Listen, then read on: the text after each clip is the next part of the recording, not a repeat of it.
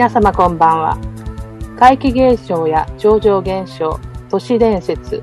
UFO、恐怖体験談などをお届けする総合オカルト番組、オカルト FM エリア78。毎月第4日曜日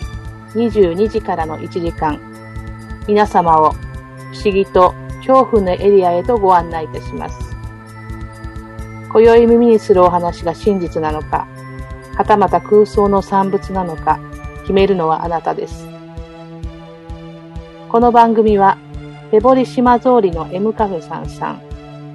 イベント企画運営のスタジオ R、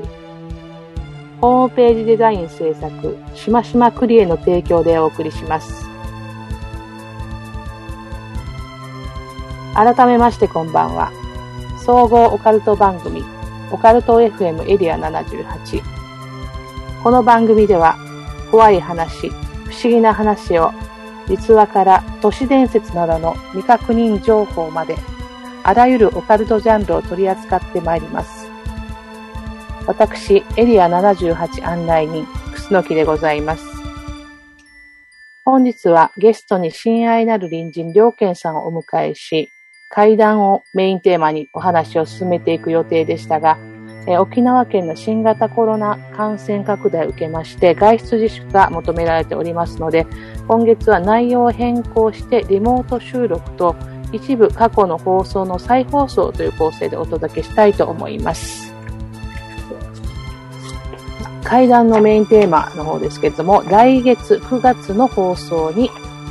延期とさせていただきます。楽しみにしていただいた皆さん、本当申し訳ございません。えー、今月ですけれども、まあ、前半はですね、過去に投稿いただきました恐怖体験談をいくつか、まあ、新たに読ませていただこうと思います。えー、そしてですね、あの、ちょっと先月恐怖体験談スペシャルだったんですが、その時お話ができませんでした、楠木が知人から聞いた短い探検談というのを、まあ、ちょっと新たにお話しさせていただきたいと思います。で後半の方は2019年11月に行われました会談会の様子をお送りします。え番組初期の投稿と会談会の内容ですので、最近番組を聞き始めていただいたというリスナーさんもちろん、放送開始から聞いていただいているリスナーさんもちょっと懐かしみながらね、聞いていただければなと思います。よろしくお願いいたします。オカルト FM エリア78この番組は 78.0MHz FM 那覇での放送のほか、リアルタイムではリスラジアプリを使ってスマートフォンでもお聞きいただけます。ポッドキャストの配信もお楽しみいただけます。FM 那覇公式サイト内、ポッドキャスト検索で、オカルト FM エリア78を検索してください。また、番組へのメッセージを受け付けております。皆様が体験した怖い話、不思議な話や番組へのご意見、ご要望などお寄せください。えメールの方はメールアットマークオカルトドット沖縄メールアットマークオカルトドット沖縄またはオカルト FM エリア78ツイッターアカウントへ DM をいただいても結構です。オカルト好きな皆様とゾクゾクするような番組を作っていけたらと思っております。どうぞよろしくお願いいたします。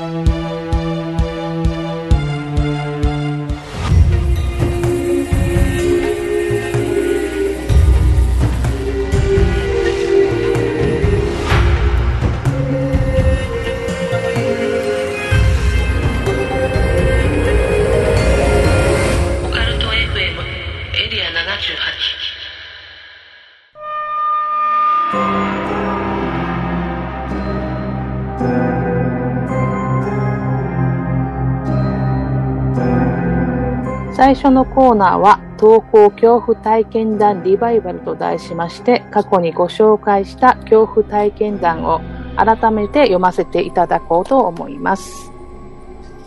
まずは2019年3月放送の親愛なる隣人良健さんから投稿いただいたお話です。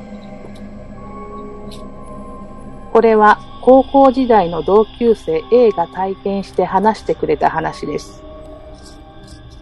友人 A は部活終わりで、もう暗くなり始めた帰り道で一人、バスに乗りました。乗客は3、4人いて、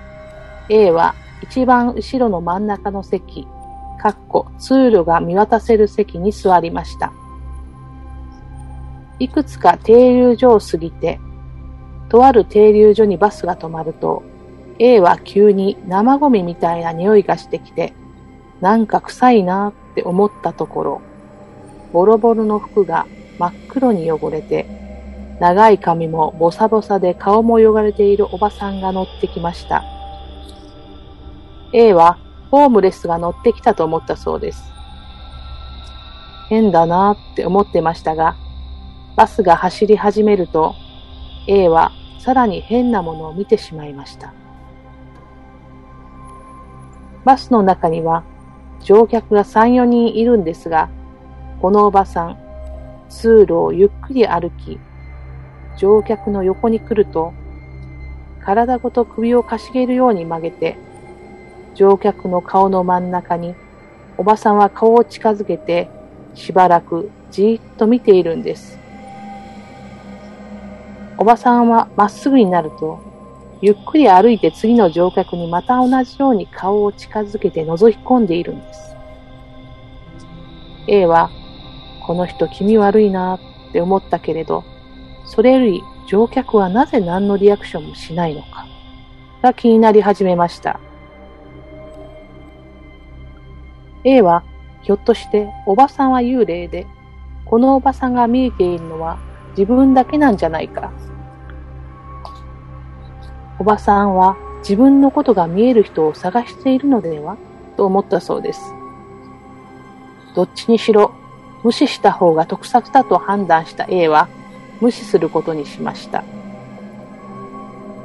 他の乗客全員を覗き込み終わったおばさんはもう目の前に来ていて、お辞儀をするように顔を近づけてきたそうです。A は神経を集中しておばさんを無視しました。しばらくおばさんはじーっと顔を見ていましたが、体をまっすぐ起こしました。A は安心して危機を乗り切ったと思いました。その後、おばさんは A の横をすり抜けて窓際に座ろうとしました。安心していた A はついおばさんを避けて膝を動かしてしまいました。その瞬間、おばさんはガッと目を見開いて、A の顔の前に顔を持ってきました。焦った A は無視を続け、急いで降りますボタンを押して、実際に降りる場所に随分前の停留所に降りました。おばさんが追いかけてくるんじゃないかと思いましたが、おばさんはついてきませんでした。が、走り去るバースを見ると、後部の窓に手のひらをべったり貼り付けたおばさんが A をじっと見ていました。バスはそのまま走り去りました。A は怖くてしばらくバスに乗れなかったそうです。実はこの話を階段イベントで話したところ、観客の方が自分もそのおばさんを見たと話してくれました。他にもこのおばさんの目撃談が集まったんですが、長くなるのでまた次の機会に紹介したいと思います。ちなみにどうやらこのおばさんはバスで移動しているみたいです。バスに乗るとき、急に臭くなったら気をつけてください。というお話です。沖縄県内をバスで移動しているというこの臭いおばさんですね。まあ、自分が見える人を探しているというような見える行為をね、しているということで、まあ、不気味さを感じるわけですけれども、も何よりね、臭いというのが、もうすごく嫌ですけれどもね。はい。で、この臭いおばさんの話をですね、え、もう一ついただいておりますので、ちょっと続けてそちらの方をご紹介しますね。えー、こちらは2019年8月に親愛なる隣人良健さんが送ってくださった臭いおばさんのまた別の話です。ご紹介してまいります。以前このコーナーで紹介させていただいたバスに乗ってきた臭いおばさんの話を覚えておいででしょうかそのおばさんの別の人が見た目撃談を紹介したいと思います。10年くらい前、FM 那覇でパーソナリティをしていた当時オリジン所属の女芸人ロケット花火のルーキーから聞いた話です。その時、ルーキーはドラマ沖縄の怖い話の撮影に出演者として参加していました。朝から夜中まで撮影が続いて、休憩時間になり、ルーキーは近くの大型スーパーに飲み物を買いに行きました。飲み物を買ったルーキーはあまりに疲れていたので、スーパーの表にあるベンチにしばらく腰掛けました。すると、隣にボロボロの黒く汚れた服に長い髪もボサボサで、裸足のおばさんがどさっと座ってきたそうです。このおばさん、とても臭くて、ルーキーは移動しようかとも思ったんですが、他にベンチもなく疲れ切っていたこともあり、我慢して座り続けることにしました。しばらくすると、ルーキーはある異変に気づきます。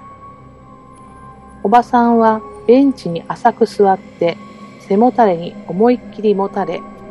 足は人が通る通路まで伸ばしていました。その時何組かおしゃべりをしながら人の、人が目の前を通ったんですが、みんなおばさんの裸足の足を踏んでいくんです。おばさんは足を踏まれてもノーリアクション。踏んだ人たちも何もなかったみたいに通り過ぎていきました。ルーキーは驚いて状況が把握できず、しばらくフリーズしていたんですが、また別の通行人がおばさんの足を踏んだのを見て気持ち悪くなって逃げたそうです。この話を階段イベントで話したとき、お客さんの一人が、自分もこのおばさん、明け方頃に農園の近くで見た、デージ臭かった、と目撃談を話してくれました。高校の友人がバスで見たおばさん。ルーキーが見た足を踏まれてもノーリアクションのおばさん。農連界隈にいるらしいおばさん。これらのおばさんは同一人物なのでしょうかはい、というお便りでした。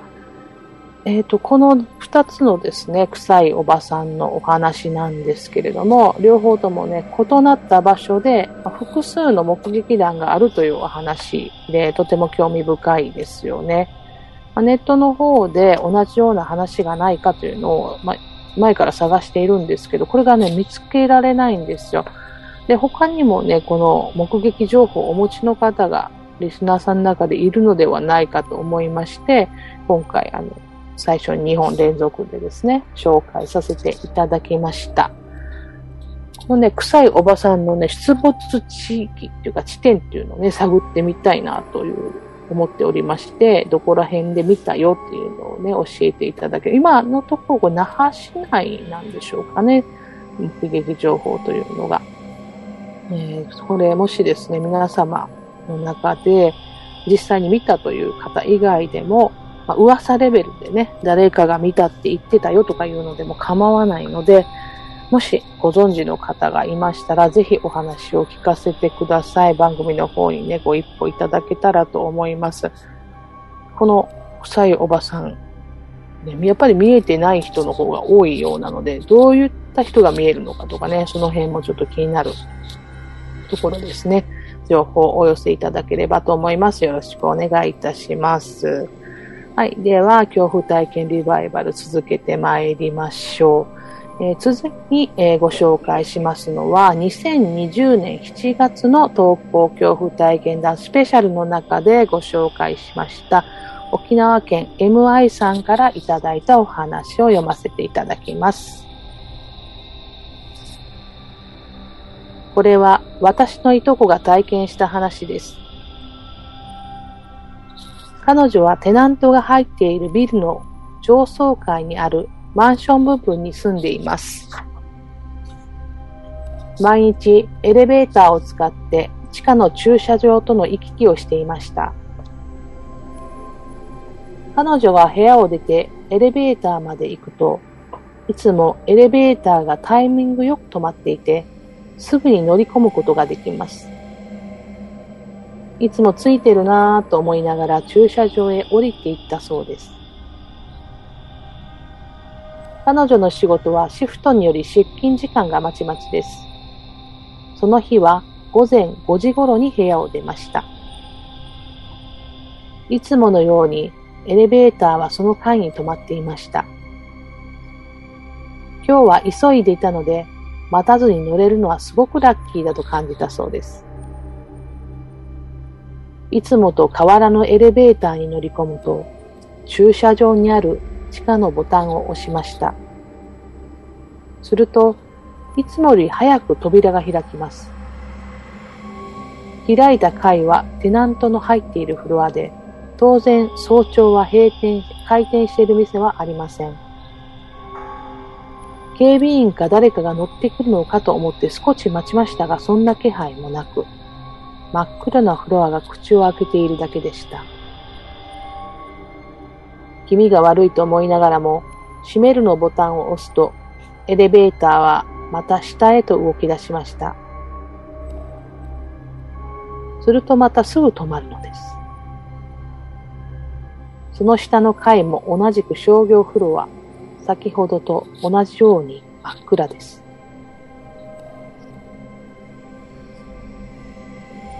怖くなって何度も閉めるボタンを押します。静かにドアは閉まりまた動き出しました。しかしまた同じように誰も乗ってくるはずのない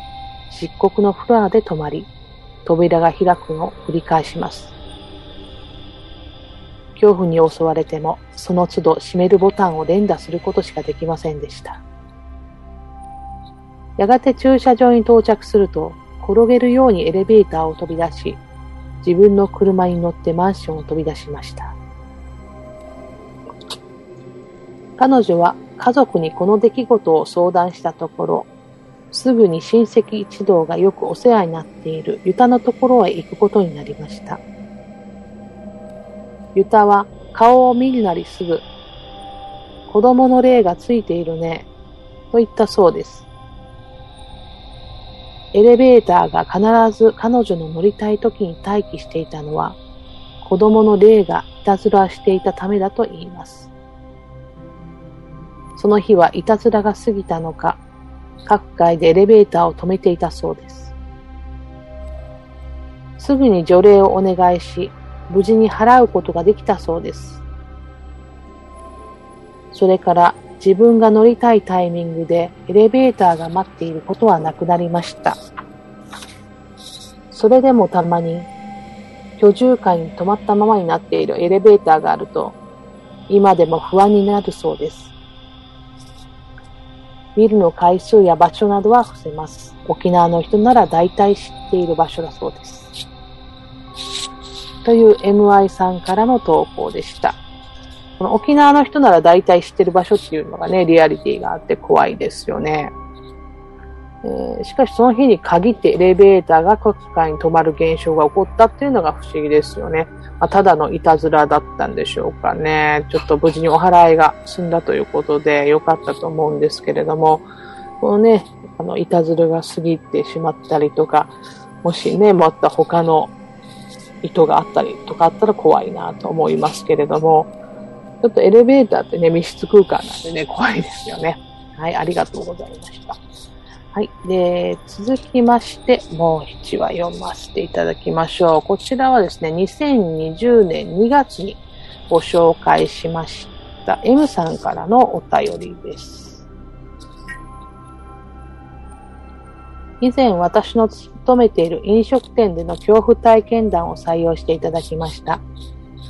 あれからもお店の倉庫での異音などはありますが、名前を呼ばれたりということは今のところはありません。ただちょっと変な体験をしたのでメールしました。その日はお盆の時期でした。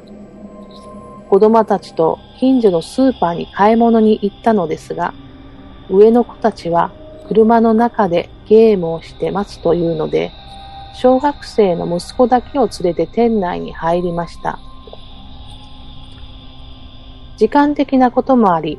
店内は割と空いていました。息子がお菓子を買いたいというので、好きなものを持っておいでと、お菓子売り場に行かせ、私は夕食の買い物をしていました。しばらくして、私の服の裾を引っ張るので、振りまかずに、決めたらカゴに入れてと声をかけたのですが、入れる様子がないので振り返ると誰も入れません。おかしいなぁと思い、辺りを見渡すと、向こうの方から息子が小走りでやってきて、手にしたお菓子をカゴに入れたのです。今一回お母さんのところに来たと聞いたのですが、来ていないと言います。服の裾を引っ張ったかと聞いても、やっぱりやっていないというのです。あの時、確かに息子くらいの大きさの子供に服を引っ張られる感覚と人の気配がしたのに、辺りにそんな子供はいませんでした。もちろん何かに引っかかったということもありません。不思議に思いながらも買い物を済ませて帰宅しました。怖い感じや嫌な感じはなかったのですが、間違いなくそこに誰かがいた感触は残っています。そのスーパーでおかしな噂を聞いたことはありませんが、もしかしたらお盆の時期だったのかかなと思っています。というお話ですね。まあ、お盆の時期に体験なさったということでね、ちょっと今月お盆のある8月ですのでね、ちょっとご紹介させていただきました。で投稿者の M さんにね、こう、もしかしたらね、この幼くして亡くなった子供の霊が M さんを見てね、お母さんの面影を見てしまったのかもしれませんけれどもね、嫌な感じはしなかったということなので、悪い例などでもないのかもしれませんね。まあ、あの、この M さんのね、以前のお話というのが、このドライブスルーで名前を呼ばれたというようなお話でしたがね、あの、インカムの方から名前呼ばれましたっていうような話をいただいた方なんですけれども、こういった体験もなさったということですね。はい、えー、ではですね、最後に私が知人から聞いたお話をね、ちょっと短いお話をお話しさせていただきます。えー、この方ですね、まあ、小学校高学年の頃、え毎朝近所の川辺の道路の方をですね、ジョギングするという日課があったそうです。で、これも30年以上前のことということで、まあ、田舎だったということもあって、まあ、当時、早朝にね、子供が一人で走っていても、まあ、外に出かけてもそんなにね、気にする大人もいなくて、両親も気をつけて行っといてねと、まあ、家の前の方なんでね、声をかける程度だったっていうことです。で、その日は冬は天気の良くない日。で、まだ周囲は薄暗い時間ですね。あの、沖縄は結構こう日が昇るのが遅いので、あの、冬場とかね、暗い、朝結構暗いんですけれども、ね、まあ、川辺の方は街灯が灯っていたそうです。で、川の方、いつもこう、の舗装されているとこジョギングをしていると、対岸に対岸のコンクリートの方に自分の影がこう映って一緒にこうもちろん走っていくわけなんですが、まあ、普段からそんなに気にすることもなく走り続けていたということなんですけれども、まあ、ふとですね、対岸の方、目をやると自分の影ですね、パッと影だけがスピードを上げて走っていったっていうんですね。で、もうその状況がも恐ろしくなってしまって、もう対岸からも目を離しても全速力で家に逃げ帰ったということです。で、もうその後ね、もう朝のジョギングとかも一切やめたということでした。で、その影がね、実際自分のものだったのか、まあ、それとも、まあ、自分の影があって、まあ、そのまま残っていて、影、何かの影だけが走っていたのかもちょっとわからないそうなんですけども、そんなのもちゃんと見る余裕がなかったっていうことなんですけれども、まあ、それ以来はね、もう、影気になって仕方ないんですということをお話しいただきました。なんかちょっと影がね、離れていくっていう話、他にもなんかちょっと耳にしたことがありますけれども、こう実際体験したらすごい怖いですよね。はい、ちょっとこういったお話をね、ちょっと先日聞きましたので、ご紹介させていただきました。リスナーさんの中にも影が消えたとか影がおかしいとかいう話、もしありましたらぜひ教えてください。はい、えっ、ー、と、今月ね、あの、特別編成ということで、以前いただきました恐怖体験談の方をお話をさせていただきました。もう一度ね、聞いていただきました。で、来月はですね、えっ、と、今月やる予定でしたメインテーマの、まあ、日本古来の階段ということで、来月はきちんとスタジオで収録できる状況になっているといいなと思うんですけれども、階段ですね。えー、米津玄師さん新曲の死神、えー、古典落語の有名な演目死神をモチーフにしたということで、落語の死神を知らない方にもインパクトを与えた曲でした。インターネットなどなかった私もですね、この時期、夏休みはテレビで放送される怪談ドラマを見るのが何よりね、楽しみでした。そんな日本古来より語り継がれている有名な階段の世界に皆様をどっぷり使っていただけたらなと思います。え今月は特別編成、恐怖体験リバイバルをお送りしました。え次のコーナーでは2019年11月に FM 那覇で行いました会談会の様子をお聞きいただきたいと思います。2019年12月に放送した内容の再放送となります。どうぞお聞きください。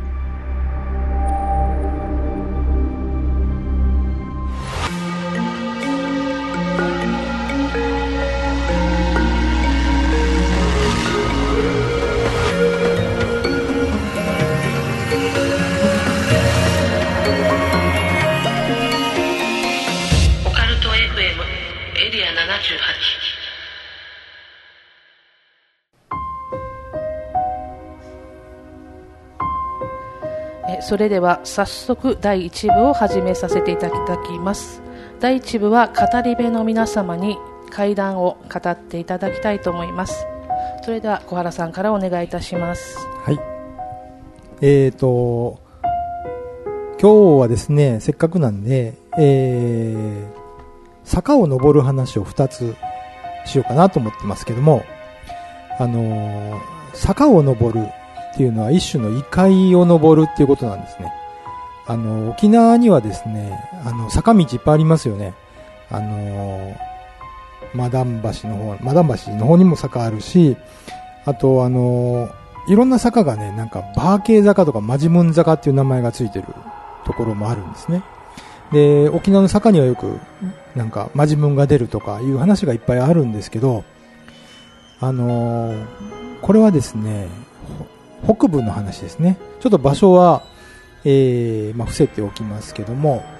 昔はね、よくその、隣の集落に行くのに、この山を登ったんですよ。山を登って、こう、隣の集落に行くような道があって、で、その一番上に歌木があるんですね。山の頂上みたいなところに。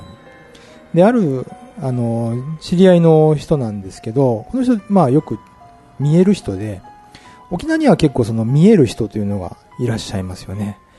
この中で見える方 で、あげなくてもいいですけど時々いらっしゃるんですよね。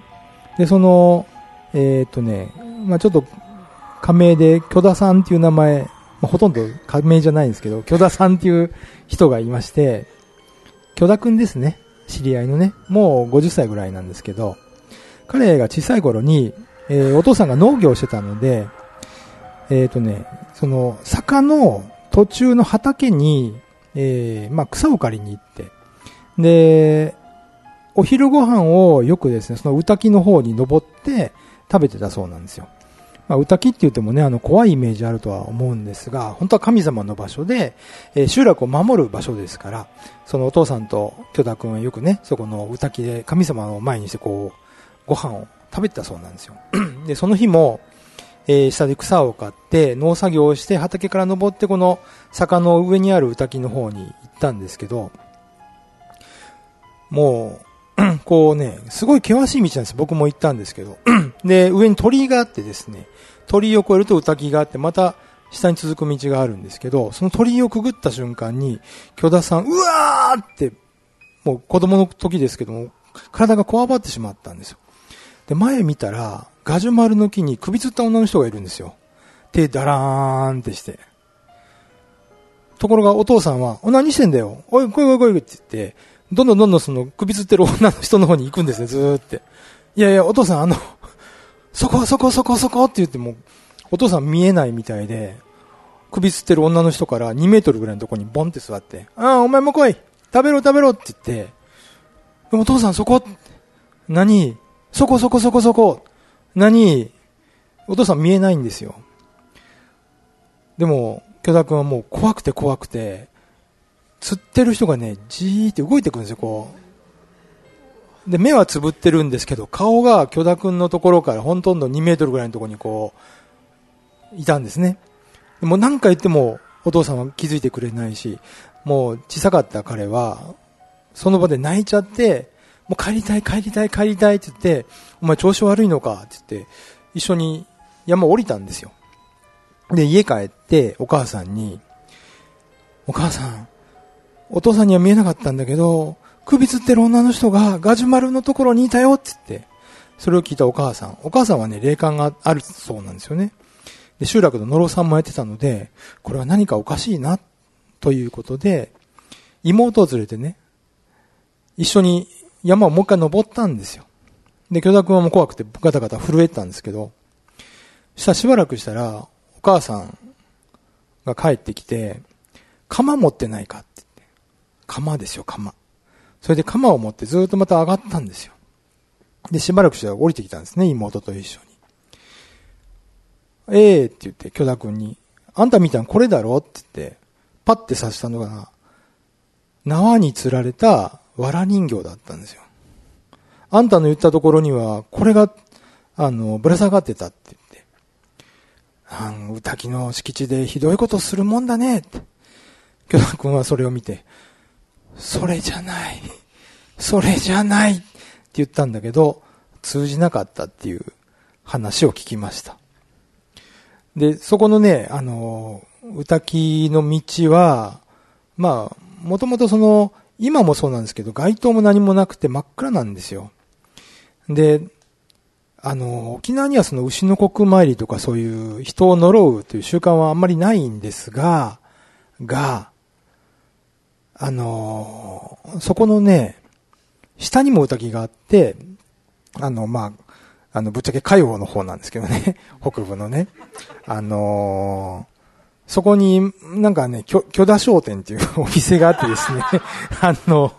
あるんですよ。あったんです、あったんですね。で、そこのね、親戚なんです、その巨田くんの。で、おばあちゃんが朝見たら、その、店の前にこう、公民館みたいなのがあって、そこの歌木があるんですよ、社。社の横の木に、やっぱりね、あの、五寸釘で打った藁人形があったんですよ。だから同じ人がやってんのかもしれないけど、で、その時、おばあちゃんは、まあ、強いんですよ、このおばあちゃんが。もう藁人形を素手で掴んで、こんな神様の時に何するかねって言ってゴン箱に捨てようとしたんですね。捨てようとした瞬間に、どっからかやめれっていう声がしたそうなんですけど、おばあちゃんそれでもゴミ箱にバンって入れて、あの、そう、上からね、なんか殺虫剤かなんかかけたっていうふうに 言ってました。まあ、あの、そういうことがね、時々あの、田舎の人と話してると、ポッて出てくるっていう、こういう沖縄って面白いなと思います。はあ、怖かったですね。怖かったです。ああの、初めましての方もいらっしゃるかと思うんですが、えっ、ー、と、私、えっ、ー、と、沖縄で、えー、舞台や、えー、映画、ドラマ、あ県内外で、えー、活動しております、えー、コーチと申します。えっ、ー、と、まあ、先ほど、えー、ご紹介があった時に、えー、沖縄の怖い話、あの、よく旧本で、あの、えー、琉球放送さんがもう15年ですかやっているあのドラマがあるんですけれどもそこに結構もう立て続けに10年ぐらいちょっと出させていただいてあのもうちょっとコーチさん飽きたからあの休んでくれということで あのちょっと出てない 時期がありまして、で、えっ、ー、と、今年ちょっともう久しぶりに、あの、お声をかけていただきまして、で、えっ、ー、と、出させていただきました。で、あの、やっぱり、えっ、ー、と、こういう現場とかって、あの、怖い話の時とかは、あの、昼間あんまり取れないんですね。やっぱ夜じゃないと怖さが増さないとかっていうのがありまして、で、もう夜中2時3時回ってから、えー、スタートする現場もちょくちょくありまして、で、その中で、えっ、ー、と、私が前出させていただいた普天間普天間宮の、あの、隣にあるお寺さんで、あの、納骨堂があるとこ、あそこで撮影夜中だったんですよ。で、えっ、ー、と、まあ、私はその時お化け役だったので、あの、そうね、いつも、いつもあの5秒で消えるか、あの死ぬかって感じなんですけども、もあの、その時はもう真っ黒い髪の毛で、ここまで腰まで長くって、まあ、まあ、まさに幽霊的な感じだったんですけれども、で、結構幽霊役って待ち時間が長いんですよ。メイクした後。あの、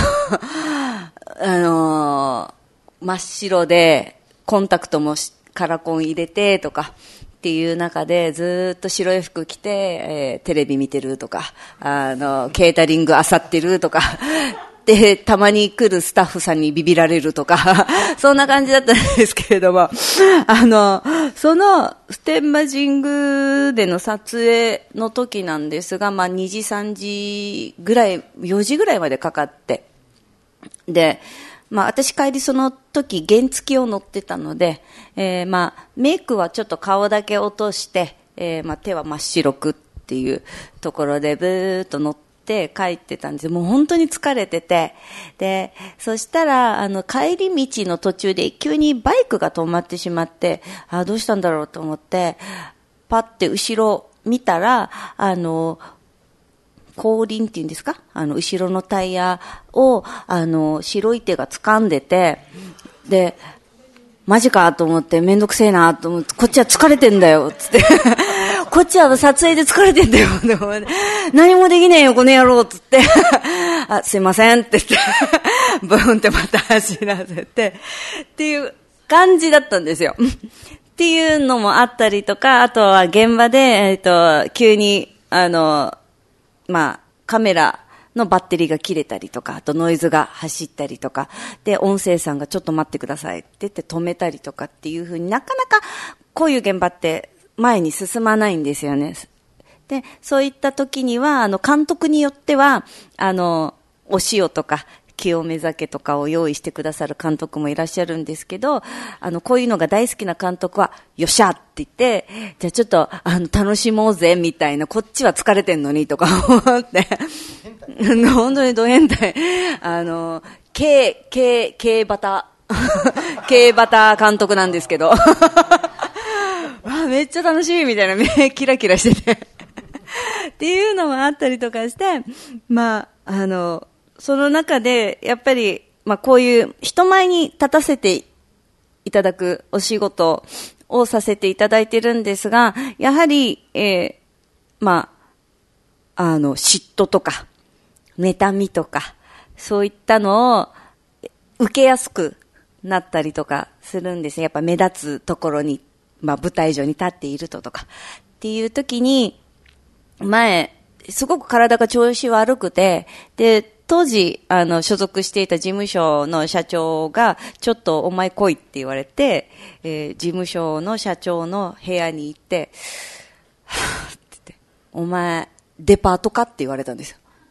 はと思って、そしたら、あの、デパートのセールの時に、長蛇人が並ぶじゃないですか。その感じでお前の後ろにいっぱい並んでるよって言われて、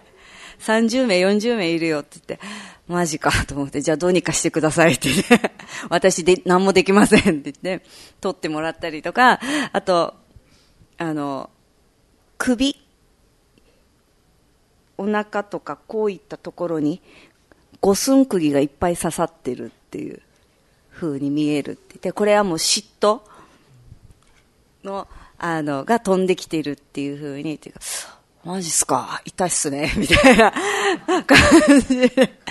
もうこれはお前はもうこの職業を選んだんだから、もうしょうがないよって慣れなさいって言われて、で、自分で、あの、まあ、ほどけるようにしなさいっていうふうには教えてもらったんですけれども、これって、えっと、本土の大手事務所、芸能事務所でも、ちゃんとそういうお抱えの霊能者さんがいて、えっと、そういった、あの、まあ、生き量とか、あの、妬みとか、そねみとかっていうところを、あの、ちゃんと排除してくれる方がいらっしゃるそうです。あの、しっかりと。で、あの、見ると、蛇が通過してるとか、っていう話も私はよく、あの、聞かせていただきました。あの、本土から来る女優さんとか俳優さんとお話しさせていただくときとか。で、あの、やっぱり、まあ、舞台の方が活動的には長いので、やっぱ劇場って集まってきやすいと。前、まあ、昔から言われていることで、やっぱり何かしら起こったりとかするんですが、その中で、えっ、ー、と、茶炭にある、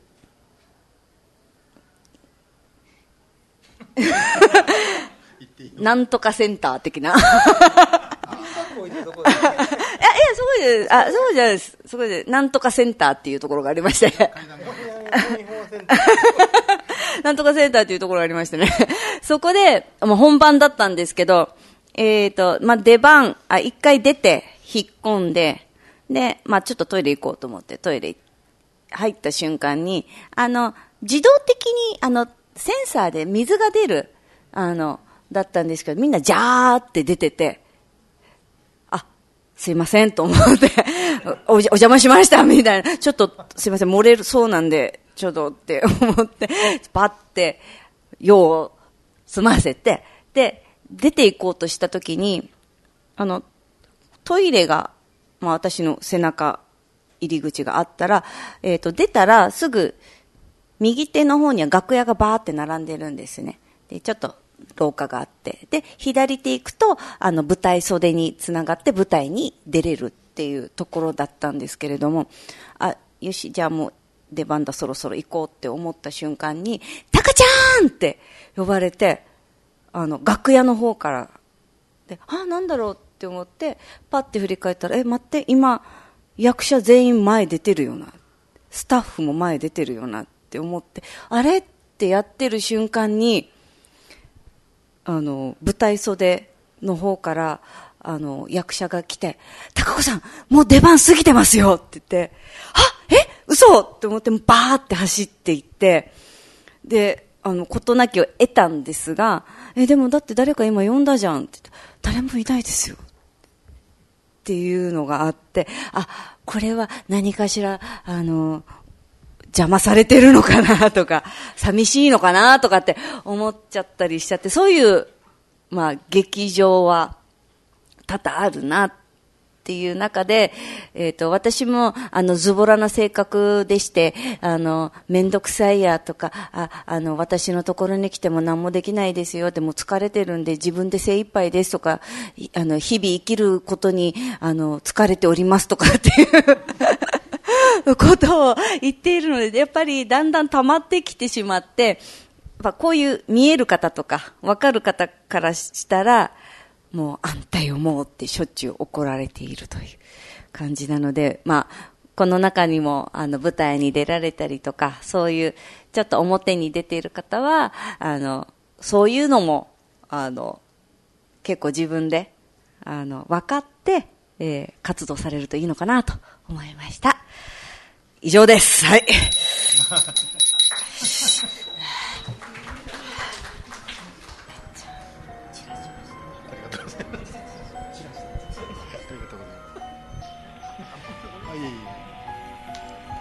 こんばんは、えーと、今回のイベント仕掛け人と言っています、えー、紹介してもらったんですけども、はい、あの普通にただのリスナーで、えー、ラジオネームで親愛なる隣人良健と申しますろしくお願いします。あのエリア78聞か聞いたことある方この中でいらっしゃいますか？あ結構いる。ありがとうございます。あの月の、えー、第4日曜日の夜10時からやってるラジオのリスナーなんですが、あの、えー、ほぼ毎回、あの階段を投稿するんでちょっとネタがつきかけてる状態なんですけどもそれで今いろいろ集めて喋ろうと思ってますが僕自体が階段が大好きで聞くのも喋るのも好きなんですけど喋るのをよくやってたおかげで今イベントとかにも呼んでもらっていろいろ喋るんですが僕が喋るやつは、えー、僕那覇市在住ですぐ近くに住んでるんですけどその近場の話なんですね。近場でみんなが体験したとか聞いた話とかになるんですけどこれもそういう話なんですが、えー、僕の母校の小学校がありまして、えっと、M 小学校っていうんですけども、はい、ではい、でこの M 小学校で20年ぐらい前に起きた事件の話なんですけど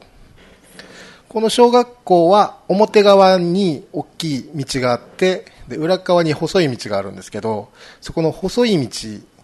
まあ、校舎裏のとこなんですけどそこはだいたい2メーターぐらいの壁がこう長く続いているんですけどもこの20年前ぐらいにある事件が起きてからこの壁の半分ぐらいが切られてその上がフェンスになったんですね。でなんで壁からフェンスになったかっていう話なんですけどあの僕が小学校の頃もそうだったんですけどその校舎の裏って木が背の高い木がうっそうと茂ってて昼間でも暗いんですね、まあ、曇った日とかは本当にこんな暗さみたいな感じの中であの駆け回ったり遊んだりしてたんですけどある日男の子が清掃の時間にそこをほうき履いてたんですね。で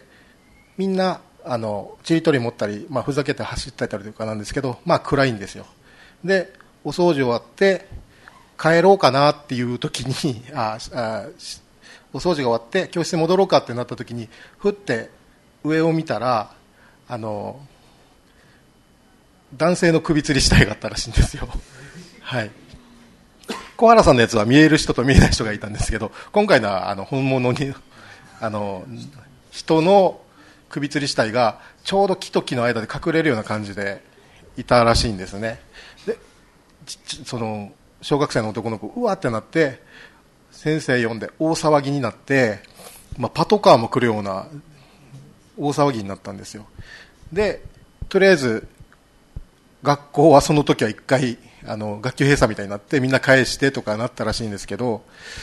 で警察が来て調べましたってなったらどうやらなんかちょっと精神的にノイローゼ気味だった人で周りを調べたら完全に自殺だったってことが分かったんですね。あの恨まれるわけでもなくなんか仕事がうまくいってないとかいろいろ話が聞かれたのでで自殺だったっていうことであそうだったんだっていうことになったんですけど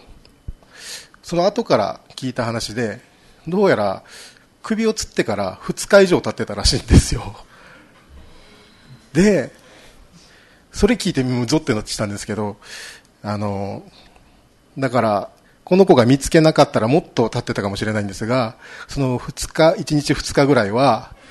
そこにいるのに、すぐ横の教室で授業を受けたり、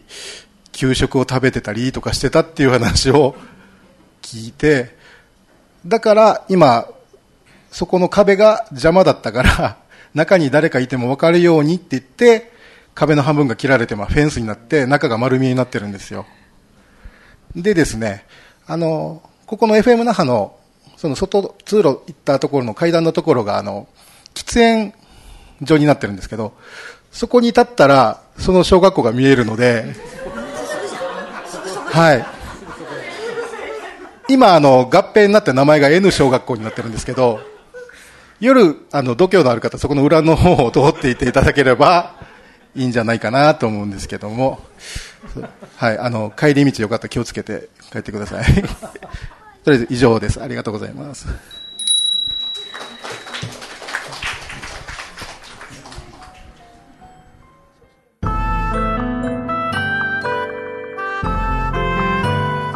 はい。では、エンディングのお時間です。今月は予定を変更して東高恐怖体験談リバイバルと2019年11月に開催した会談会の様子を再放送させていただきました。えー、来月は今月予定してきた会談をメインテーマとし、親愛な臨時両家さんをお呼びして通常の放送会に戻りたいと思っております。えこの緊急事態も早く収まってくれることを願いつつですね、まあ、日々の感染予防を徹底したいと思っております。え私もですね、先日、えー、ファイザー製のワクチン2回目の接種を終えましてですね、もう副反応が大変なことになりまして、数日寝込みましてですね、全く動けないぐらいに高熱が出たりしたんですけれども、やっぱりね、副反応なのでね、こう、時間とともに楽になっていきます。ちょっと若い皆さんとかで副反応が怖くてなかなかワクチン接種嫌だわって思ってる方もいらっしゃるかと思うんですけれどもね。まあこれは治りしていくもんなんで副反応は。もし機会がありましたらね、受けるということも検討していただけたらなと思います。まあ早くね、みんなで頑張ってこの状況を通常の状態に戻すようにしていけたらなと思っています。はい。では番組からのお知らせです。えー、この度、オカルト FM エリア78のフリーペーパー、私の作りました。えー、番組でご紹介しています投稿恐怖体験談の中2話をですね、まあ、どれが使われているか見てのお楽しみなんですけど、2話ほど掲載しているこう広報用のペーパーです。番組に紹介するペーパーになっております。今後ですね、県内外で配布させていただきたいと思っています。配布場所につきましては、えー、今後番組ツイッターとか番組サイトの方でご案内していきます。まあ、ぜひ手に取ってご覧になってください。えっ、と、こう、大きさはね、英語版になります。A4 をこう半分に折っている形のものでですね、中の方に恐怖体験を載せているというね、恐怖ペーパーになってますので、えー、もしフリーペーパーの方見かけたときはぜひね、えー、ももらっていただければと思います。でフリーペーパー置いてもいいよというお店の方がいらっしゃいましたら、ぜひご連絡ください。あの、お持ちさせていただきたいと思います。よろしくお願いします。はい。あとですね、オカルト FM エリア78番組サイトを開設しております。過去に放送した内容をコーナーごとにまとめたり、クスノキの雑談ブログなどを掲載していきます。過去の放送内容は少しずつアップしていく予定ですので、たまに見ていただけるとありがたいです。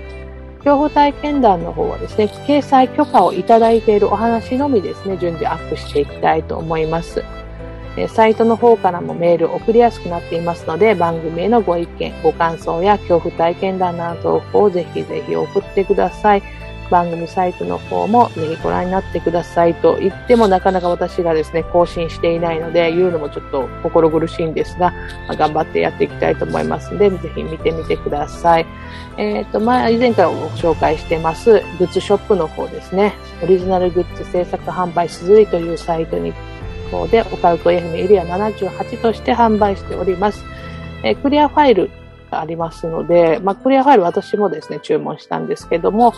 結構ですね、可愛く出来上がっております。特に階段屋のね、猫のクリアファイル可愛いので、もし機会がありましたら、えー、お買い上げいただければと思います。一応人気はですね、土の子シリーズがめちゃめちゃ人気高いんですよ。あの、バトートバッグとか T シャツとかね、結構買ってくださってる方いらっしゃいます。あと、78マークのステッカーの方も買っていただいてるようで、とっても嬉しいです。ありがとうございます。